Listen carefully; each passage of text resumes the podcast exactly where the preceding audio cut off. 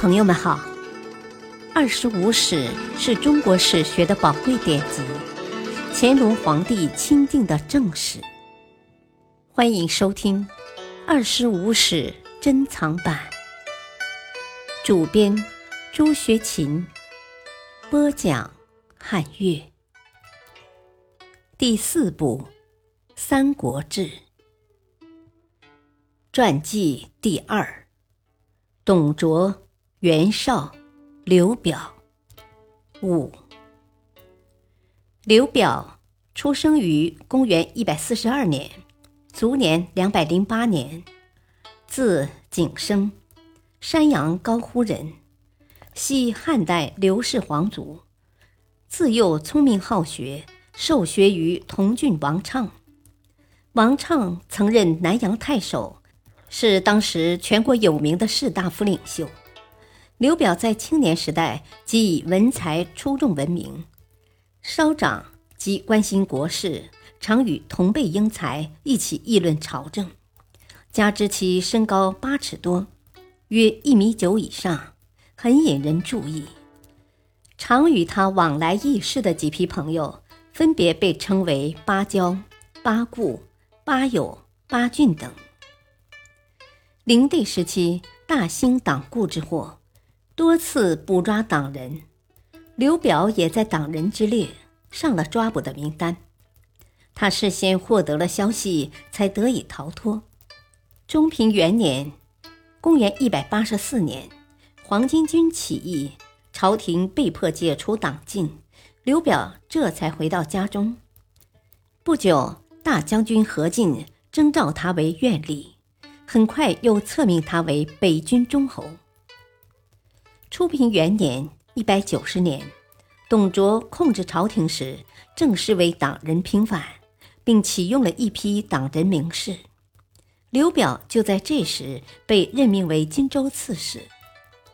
刘表初到荆州时，江南宗贼势大，四处作乱，袁术屯兵于鲁阳（今河南鲁山县），虎视荆州。长沙太守苏代等起兵作乱，刘表决心首先建立自己控制的军队。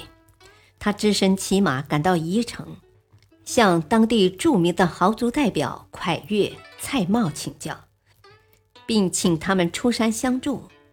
蒯越、蔡瑁皆乐意出山，并建议先打宗贼。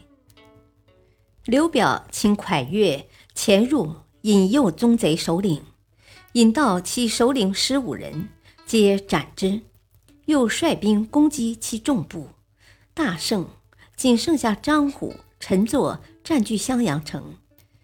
刘表又派蒯越、庞纪前往劝降成功。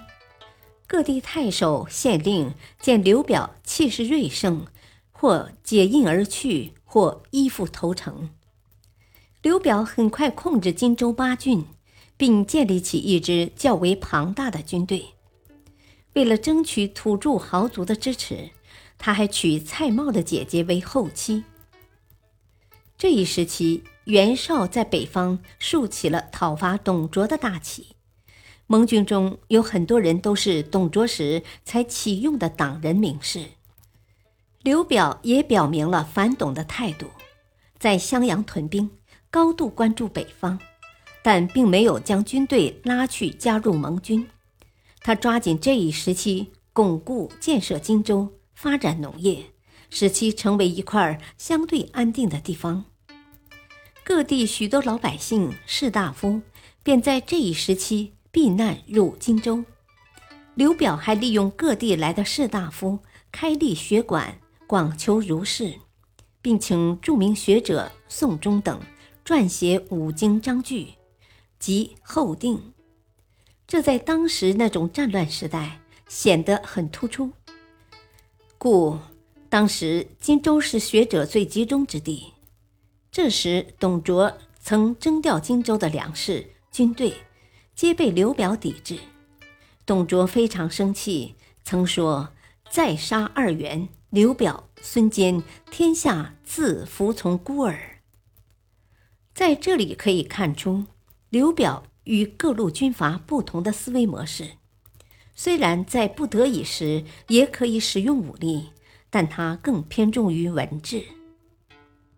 初平三年（一百九十二年），袁绍打算进攻荆州。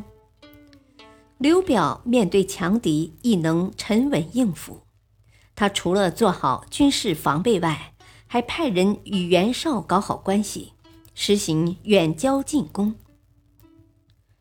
袁术派孙坚进攻荆州，刘表派黄祖迎战，黄祖屡败，最后却以孙坚为流矢射杀，反败为胜。但在获得大胜后，刘表也不乘胜追击，扩大地盘，曾被认为是自首之人。孙坚的部将来索要孙坚的尸体，刘表立即奉还。显示出他对义的看重。此后，袁术仍不时骚扰荆州。初平四年春，曹操攻打袁术时，要刘表配合，刘表即出动军队切断袁术粮道，表现出其不容侵犯的决心。感谢收听，下期播讲六。敬请收听，再会。